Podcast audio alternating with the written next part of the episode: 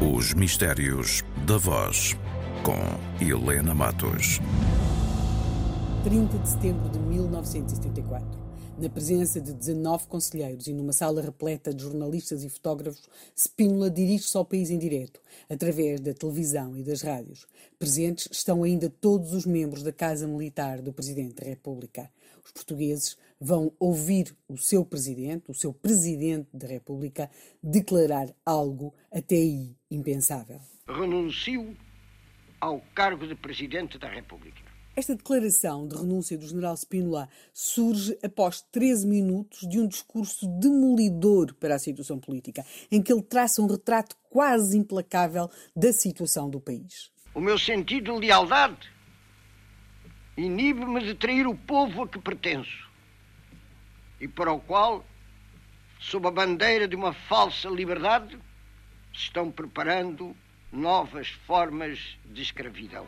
Pode dizer-se que a maior parte dos portugueses terá ficado surpreendida quando ouviu o Presidente da República fazer esta declaração de renúncia, mas talvez aqueles homens que tinham combatido ao lado de Spínola, que estiveram, por exemplo, com ele na Guiné, talvez tenham intuído que isso viria a acontecer. E porquê?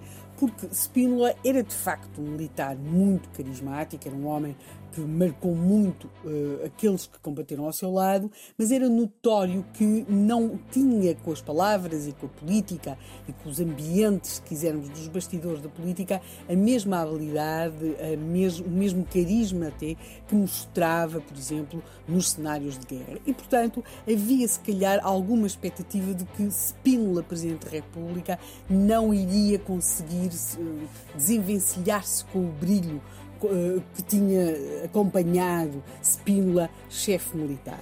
Por outro lado, também temos de ter em conta que foi um processo de desgaste e de enfrentamento que Spínola vai manter praticamente desde o 25 de Abril até esta data, até este final de setembro, e é um enfrentamento que, para lá de todas as questões políticas, passa sobretudo pela questão das independências dos então territórios ultramarinos.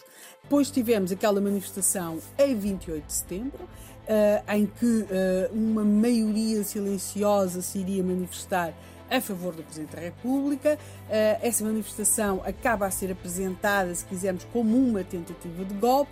Há várias explicações para o facto. A verdade é que, a 30 de setembro, o Presidente da República, o General Spínola, vai apresentar a sua demissão. Mas, como aqui estávamos a dizer, esse é provavelmente o culminar de um processo de desgaste, tensão, tensão, desgaste, que começou no próprio dia em que uh, o general Spínola fez esta proclamação ao país. Proclamação da Junta de Salvação Nacional. Em obediência ao mandato que acaba de ser confiado pelas Forças Armadas, após o triunfo do movimento em boa hora levado a cabo pela sobrevivência nacional e pelo bem-estar do povo português, a Junta de Salvação Nacional a que presido, constituída por imperativo de assegurar a ordem e de dirigir o país para a definição e consecução de verdadeiros objetivos nacionais, assume perante o mesmo o compromisso de garantir a sobrevivência da nação como pátria soberana no seu todo pluricontinental. Ouvindo esta, este primeiro ponto do que foi essa declaração lida pelo general Spínola aos portugueses na noite do 25 de abril de 1974, percebe-se evidentemente que a questão uh, das independências ou das não independências dos territórios ultramarinos iria dividir, já estava em cima da mesa, a dividir e a começar a enfrentar os homens do MFA e é claro que é esse processo, é desse processo que nós vemos agora aqui uma data marcante, neste dia 30 de setembro de 1974, quando o general Spínola apresenta a sua demissão.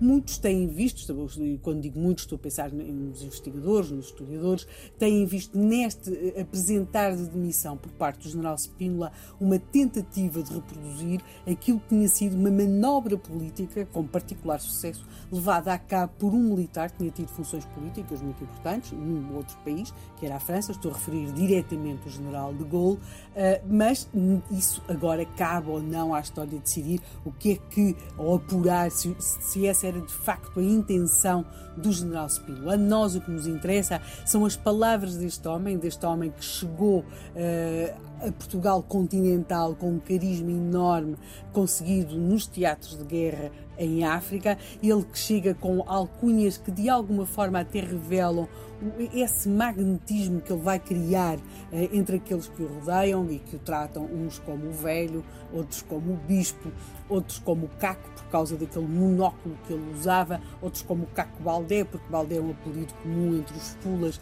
e os fulas tinham sido, os fulas da Guiné, tinham sido, se quisermos, uma espécie de aliados uh, do general Spínola quando ele esteve naquele território. Este homem ficou para a história, por várias razões, entre elas uh, pelo facto de ter sido o primeiro Presidente da República, não eleito, mas o primeiro após o 25 de Abril e também por ter pronunciado uma frase que até agora nunca foi repetida por qualquer outro dos seus sucessores no cargo da Presidência da República de Portugal. Renuncio ao cargo de Presidente da República.